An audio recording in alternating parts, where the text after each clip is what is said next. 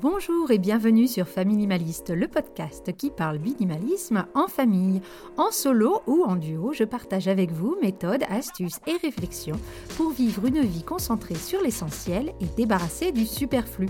Mon mari et moi sommes à la tête d'une tribu de trois minimalistes de 10, 12 et 14 ans et ce qui avait commencé par un grand désencombrement a fini par devenir un véritable mode de vie, le minimalisme. Je me suis intéressée au sujet et notamment au sujet du désencombrement je me suis formée, je suis maintenant home organizer certifié et j'aide à distance les familles qui souhaitent se débarrasser du superflu dans leur maison. Aujourd'hui, je vais vous parler de toutes les habitudes que l'on a changées pour pouvoir vivre avec moins. Car oui, comme tout changement, aller vers un mode de vie minimaliste implique un changement d'habitude, ou plutôt des changements d'habitude. Je vais partager avec vous notre expérience, les habitudes que nous avons dû changer pour que le superflu ne revienne pas au galop dans nos vies et dans nos placards. Certaines choses sont venues naturellement, d'autres un petit peu moins.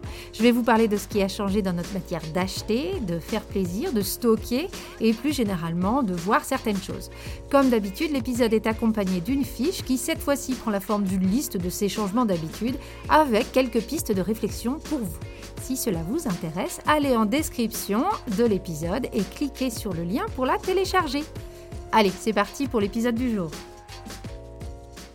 Comme je l'ai dit en intro, un changement de mode de vie s'exprime de manière très concrète par un changement d'habitude. Prenez le zéro déchet par exemple. Pour pouvoir s'y mettre, on change nos habitudes alimentaires, on ne va pas au même magasin qu'avant, on change de produit, etc. Bref, on change nos habitudes. Et le minimalisme ne déroge pas à la règle. Si vous voulez aller vers un mode de vie plus simple, il est intéressant déjà de regarder en face euh, nos habitudes. Je parle bien sûr de nos habitudes d'achat, nos comportements face à un nouveau besoin ou lors de certaines interactions. Chaque famille est différente, chaque environnement est différent, donc les habitudes à changer ne seront pas forcément les mêmes pour tous. Le minimalisme est quelque chose de flexible qui évolue au fil de nos parcours de vie, de nos besoins, de nos situations. Il n'y a pas un minimalisme, ni une bonne ou une mauvaise manière de faire. Donc je à le dire en préambule, c'est pour cela, par souci d'authenticité et parce que ce n'est pas à moi de vous dire quelles habitudes vous devez changer, que je vais dresser une liste de ce qui a changé dans nos habitudes depuis le début de notre démarche. J'espère que ça vous inspirera et surtout que ça vous aidera à vous questionner sur vos propres habitudes, mais ce n'est en aucun cas une marche à suivre ou un mode d'emploi du parfait petit minimaliste. J'ai toujours très peur dans ces podcasts qu'on pense que je détiens la vérité ou qu'on pense que je crois que je détiens la vérité alors que pas du tout.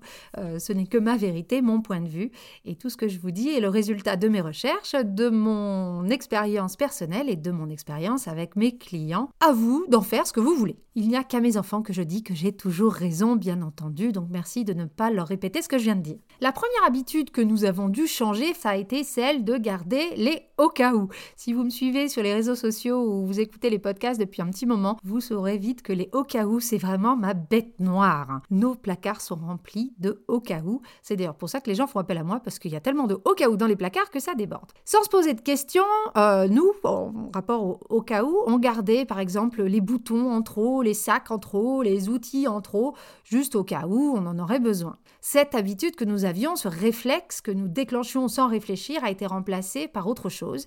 Il a été remplacé par un questionnement, ou plutôt sur toute une série de questions à se poser afin de prendre des décisions basées sur des faits, des probabilités, des informations concrètes et non des peurs, principalement la peur de manquer ou celle de se compliquer potentiellement la vie plus tard si on se séparait de telle ou telle chose. Si vous faites partie de ces gens qui ont peur de manquer ou peur de se compliquer la vie plus tard, je vous conseille d'écouter l'épisode 10. Je parle des objets au cas où, j'y ai consacré un épisode entier où je développe le sujet de manière beaucoup plus complète. Donc vous verrez euh, en écoutant euh, cet épisode que les au cas où, bah, c'est quelque chose que l'on a dû changer. Donc on a, on a transformé cette habitude de garder au cas où par une habitude de questionnement. Si on veut extrapoler sur cette première habitude que nous avions de garder les choses au cas où, en fait, euh, le mécanisme, l'habitude générale qu'on a dû changer a été bah, celle de ne pas se poser de questions, de faire les choses par réflexe, par convenance ou par esprit pratique. Parce que oui, je parle du au cas où, mais le fameux oh, mais c'est pratique quand même, on va le garder est aussi dévastateur pour nos placards que le au cas où. Nous avons dû développer l'habitude de partir de nos vrais besoins, de nous questionner sur ce qui apportait de la valeur dans nos vies et sur ce qui, au contraire, nous coûtait beaucoup trop en temps, en énergie, en argent ou autre. Ce qui nous éloignait de ce qui nous rendait vraiment heureux, à savoir euh, passer le plus de temps de qualité possible avec nos enfants, découvrir euh, l'environnement qui nous entoure. On a toujours eu la chance de vivre dans des super pays et super régions et avoir une activité euh, physique régulière. On a dû arrêter cette habitude d'être un peu sur pilote automatique comme on peut vite l'être avec trois jeunes enfants d'âge rapproché au début de notre euh, parcours, deux boulots à temps plein et un soutien logistique très limité du fait que nous habitions de l'autre côté de la planète par rapport à nos proches. Quand une habitude devient un réflexe, donc par exemple quand quelque chose est cassé, d'avoir le réflexe de tout de suite euh, le remplacer, c'est beaucoup plus difficile. Un réflexe est juste une habitude auquel on ne réfléchit plus, ça se fait de manière automatique. Changer les réflexes, c'est pas facile. Et pourtant, on a dû le faire, on a dû arrêter de remplacer de manière automatique. Ça se fait pas forcément facilement, mais ça se fait quand on sait pourquoi on fait les choses et qu'on a un objectif précis, on y arrive. Pour revenir sur des habitudes plus concrètes, une autre habitude que nous avions dû changer a été de changer la manière dont nous faisions les magasins. Le changement n'a pas été trop difficile pour nous dans le sens où nous avions déjà pas mal progressé là-dessus. Avant de commencer sur la route du minimalisme, on avait déjà arrêté d'acheter des choses neuves et on faisait jamais les magasins par plaisir. Mais moi, personnellement, j'ai dû changer ma manière de faire, surtout par rapport aux vêtements. Bah oui, comme j'achetais que de seconde main et que l'offre dans mon quartier était énorme, j'avais quatre magasins à moins de 10 minutes de marche, euh, là où et vu que c'était du seconde main, donc pas cher et moins mauvais pour l'environnement, et qu'en plus mon argent allait vers des associations comme euh, l'Armée du Salut, et eh ben j'achetais euh, sur des coups de cœur de manière un peu impulsive parce que ça me donnait bonne conscience en fait. Euh, j'achetais de seconde main, donc il n'y avait pas de mal à ça. Sauf que bah, au final, les choses commençaient par s'accumuler et je perdais du temps à faire les lessives, me demander ce que j'allais porter le matin, bref, tout ça finissait par me peser. Donc quand je parle d'habitude à changer, j'ai vraiment dû changer certaines habitudes. C'était simple, je finissais plutôt le travail le mardi. J'avais une heure ou une heure et demie devant moi euh, sans les enfants, sans rien. Et bien tous les mardis, je faisais mon petit tour dans mes quatre magasins et j'achetais. C'était vraiment devenu une habitude. Donc non seulement j'ai dû changer cette habitude d'acheter ce qui me plaît sur le moment, euh, ces achats un peu compulsifs, et j'ai dû euh, penser, apprendre à penser à nos vrais besoins, mais j'ai dû aussi changer la manière dont je passais cette heure le mardi. Fini le shopping automatique il a bien fallu que j'occupe cette heure autrement. Tant que je n'arriverai pas à contrôler ces achats compulsifs, bah, il fallait juste que je mette plus les pieds dans les magasins. Et une fois cette habitude de shopping remplacée par d'autres activités, bah, ça a été beaucoup plus simple et forcément le nombre d'achats a chuté. Une autre habitude à changer a été celle d'entasser les choses sans réfléchir. Maintenant, et ce depuis le début de notre parcours, quand quelque chose rentre dans la maison, trois choses doivent en sortir. Et si c'est un vêtement, pour un vêtement qui rentre, un autre sort. Alors ça implique deux choses. D'abord, ça implique de savoir tout ce qu'il y a chez nous et ce qu'il y a dans nos placards. Et ça implique aussi de savoir quels sont les objets qui nous freinent dans nos objectifs. Donc dans notre cas, des objets qui nous demandent du temps pour les entretenir, par exemple, vu que le temps passé à s'occuper de nos objets, c'est du temps loin de nos enfants, et ceux qui nous apportent vraiment de la valeur dans nos vies. Alors au début, c'est difficile quand on croule sous les objets, forcément, de, de penser à son inventaire, mais plus on avance dans le minimalisme, et plus c'est facile, car cet inventaire, la somme totale des objets de notre maison, eh bien, il ne fait que diminuer. Donc, fini cette habitude d'acheter et de rajouter à l'inventaire existant. On a remplacé ça par une autre habitude, celle de réfléchir d'abord à ce que l'on a, décider de ce qui va sortir quand on est dans le magasin et ensuite acheter. C'est particulièrement vrai pour les vêtements et même particulièrement facile pour les vêtements vu qu'on n'en a pas beaucoup. On n'a pas besoin de se creuser la tête euh, trop longtemps pour savoir ce qu'on a dans nos placards. Donc on remplace le j'achète et j'entasse par je m'arrête, je réfléchis à mon inventaire et ensuite peut-être j'achète tout en décidant à l'avance des choses qui doivent sortir de chez moi à mon retour du magasin. Si on continue sur les habitudes d'achat, on a aussi dû apprendre à dire non. Enfin, surtout moi, j'avoue. J'en ai déjà parlé dans d'autres épisodes, mais on a dû apprendre à dire non, par exemple, aux cartes magasins, parce que sinon on reçoit des offres, euh, des promotions qui vont nous créer des besoins bah, qu'on n'aurait pas eu en absence de ce courrier ou de, cet email. On dit non aussi aux échantillons gratuits. Généralement, c'est des choses qui traînent longtemps dans la maison et qui servent à rien. Et non aussi aux cadeaux magasins. Alors le nom au cadeau magasin, euh, c'est devenu un réflexe, mais il arrive quand même des fois qu'on dise oui. Et à ce moment-là, en fait, on considère ce cadeau comme un achat. Donc on a même, euh, le même raisonnement. On se demande si ça va ajouter de la valeur dans nos vies, est-ce qu'il va nous servir plus qu'il va nous coûter en place, en accessoires, en entretien, etc. Considérer euh, les cadeaux gratuits des magasins comme des achats, c'est une bonne habitude à avoir. se dire, bah, si je devais payer le prix coûtant pour cette chose-là, est-ce que je l'achèterais Et puis, entre parenthèses, dire non à des choses gratuites, c'est devenu mon petit plaisir personnel. J'ai toujours l'impression de hacker le système et d'être plus maligne que tout le monde. Ce qui est loin d'être le cas, mais ce qui a l'intérêt de booster mon ego pendant 10 minutes. Et puis, euh, voilà, tous les boostages d'ego, je prends. Un autre gros changement d'habitude a été de limiter les cadeaux matériels. Alors je dis limiter et non supprimer totalement. J'ai fait euh, tout un épisode sur les cadeaux, je vous invite à l'écouter. C'est l'épisode 4 sur le Noël minimaliste.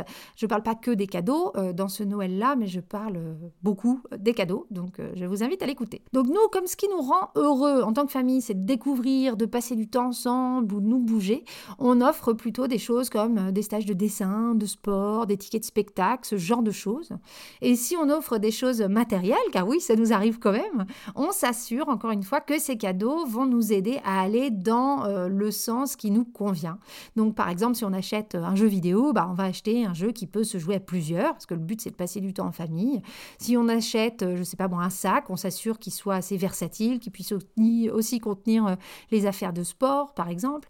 Bref, on essaye de ne pas rajouter des choses dans nos vies ou dans celles de nos enfants qui ne feront que nous distraire temporairement de ce que l'on aime faire et de ce qui nous rend vraiment heureux. Les découvertes, les nouvelles choses, on les fait autrement que par les cadeaux ou par les choses matérielles. Euh, ou si ça passe par des choses matérielles, euh, ces découvertes-là, ben on emprunte, on s'abonne. Bref, on fait autrement, on passe euh, par des alternatives que par la possession. Mais nos achats, ce qui reste de manière permanente, ou en tout cas durable chez nous, car rien n'est jamais permanent, ben, ce sont des choses qui apportent quelque chose à nos vies, pas juste des coups de tête ou des achats qu'on fait de manière réflexe, juste pour voir ou parce qu'on trouvait ça rigolo en magasin. Une autre habitude que j'ai dû changer en termes d'achat, c'était d'acheter vite. C'était ma rapidité d'achat. Comme j'ai toujours détesté faire les magasins, sauf ceux de seconde main, vous l'aurez compris, j'ai tendance à vouloir rentrer, acheter et sortir le plus vite possible. Et du coup, j'ai souvent acheté des choses comme euh, des ustensiles de cuisine, par exemple, qui, en gros, faisaient l'affaire, entre guillemets. Juste parce que, en fait, je voulais pas aller dans un autre magasin. J'avais la flemme de faire les magasins. Donc, euh, même si ça n'allait pas à 100%, ou ça ne correspondait pas à 100% à ce que je voulais, je sortais le fameux euh, « oh, bah ça, ça fera la blague ». Et du coup, je finissais avec des objets bah, de moindre qualité, ou bien que je n'allais pas ou peu utiliser, car en fait, ils répondaient pas complètement à mes besoins. Et c'est là que mon mari a été d'une aide précieuse, c'est la voix de la raison. Et j'ai changé mon habitude, parce que lui, il prend toujours le temps pour acheter les choses, ce qui euh, avait pour don de m'énerver euh, grandement, mais qui a été pour le coup très très utile dans notre démarche minimaliste. Il sera ravi d'apprendre que, en ce qui concerne les achats, même quand il n'est pas là, euh, bah, je l'écoute, je me dis bah, qu'est-ce qu'il peut, qu'est-ce qu'il me dirait, et j'ai appris la patience. Donc j'ai je n'achète plus le premier truc qui fera l'affaire. Et ça, mine de rien, ça permet de ne pas accumuler plein de choses ou de gadgets qui envahissent nos tiroirs. Et ça évite de racheter euh, quelque chose qui nous correspond mieux. Parce que quand on rachète quelque chose qui nous correspond mieux, généralement, euh, on oublie de jeter la chose qui ne nous correspond plus, de jeter ou de donner. Et enfin, la dernière habitude qu'on a dû changer, en tout cas la dernière majeure qui me vient à l'esprit, parce qu'on a dû changer plein de toutes petites habitudes, mais si je vous fais toute la liste, je pense que ce sera beaucoup moins intéressant, c'est celle de faire du tri régulier et pas d'attendre un déménagement. Alors on a déménagé beaucoup, donc au final le tri on le faisait tous les deux ans. Mais quand je dis régulier, je parle d'un tri en fait constant. Avant, on pouvait faire peut-être des tris saisonniers euh, entre, les déménagements. déjà, ça allait jamais vraiment très très loin. Mais là, je parle d'un tri vraiment constant. On prend l'habitude de se demander très rapidement, quand on a un objet dans les mains, quand on fait du rangement, est-ce qu'il fonctionne encore et est-ce qu'on l'utilise? Donc ce tri régulier est presque journalier. Fini l'accumulation de papier, de crayons cassés, de vêtements trop petits, etc. Au lieu de repousser les décisions sur quoi faire de cet objet à plus tard, parce qu'il faudra bien la prendre cette décision un jour ou l'autre, on les prend tout de suite. De toute façon, il faudra la prendre, cette décision. Et ça, ça aide vraiment non seulement à ce que les placard ne déborde plus, mais ça aide à se poser des questions sur ce que nous apporte vraiment tel ou tel objet et nous poser des questions sur ce qui nous coûte trop en temps, en argent, en énergie ou en dispute. Alors, aucune de ces habitudes a été vraiment très dure à mettre en place. Au final, il y en a qui ont été plus difficiles que d'autres, comme je vous ai dit, mais aucune a été vraiment très dure pour la bonne et simple raison qu'on sait pourquoi on fait les choses et pourquoi on souhaite vivre avec moins. Ces changements nous aident à identifier notre essentiel et donc de facto à éliminer plus facilement notre superflu. Si vous voulez vous lancer dans le minimalisme, ou en tout cas si vous voulez vivre mieux avec moins, pensez à vos habitudes, vos habitudes d'achat, vos réflexes quand quelque chose est cassé, par exemple, quand il vous manque quelque chose, et de regarder si ces habitudes vous rapprochent d'un mode de vie plus simple, avec moins autour de vous, ou si ces habitudes vous en éloignent. Ici, je vous ai parlé de, minimalisme matériel, mais bien entendu, le minimalisme va au-delà du matériel. On peut l'appliquer à notre vie en ligne, à nos relations, à notre emploi du temps. Et là aussi, on a tendance à accumuler des choses qui ne nous servent plus. Et là encore, nous avons des habitudes sur lesquelles il ferait peut-être bon se pencher. J'aime beaucoup les discours théoriques et philosophiques sur le minimalisme, mais j'aime surtout les applications pratiques. Et regarder nos habitudes, c'est un exercice pratique à mettre en place qui nous permet de faire le point, de nous féliciter sur tous les trucs super que l'on fait et qui nous aide à ajuster ce qui doit l'être pour que notre quotidien en famille soit aussi épanouissant que possible, entre deux prises de tête avec nos enfants et notre conjoint ou conjointe, bien entendu, sinon c'est pas drôle. Et voilà, c'est fini pour l'épisode du jour. J'espère qu'il vous aura plu et qu'il vous aidera dans votre réflexion vers une vie plus simple. Si vous aimez cet épisode et que vous aimez le podcast en général, merci de lui mettre des cœurs et des étoiles sur les plateformes d'écoute. C'est la meilleure manière de me soutenir dans sa création. Vous pouvez aussi laisser des commentaires sur Apple Podcast. Si vous voulez rentrer en contact avec moi pour commencer ou continuer la discussion autour du minimalisme, vous pouvez me joindre par email ou bien sur la page Facebook du podcast Faminimaliste. Je vous laisse toutes les coordonnées en description, ainsi que le lien de la fiche méthode dont je parlais en début d'épisode et qui reprend tous les changements d'habitude dont je vous ai parlé durant ces 15 minutes. Je vous dis à la semaine prochaine et en attendant, n'oubliez pas, vivre avec moins, c'est vivre avec mieux.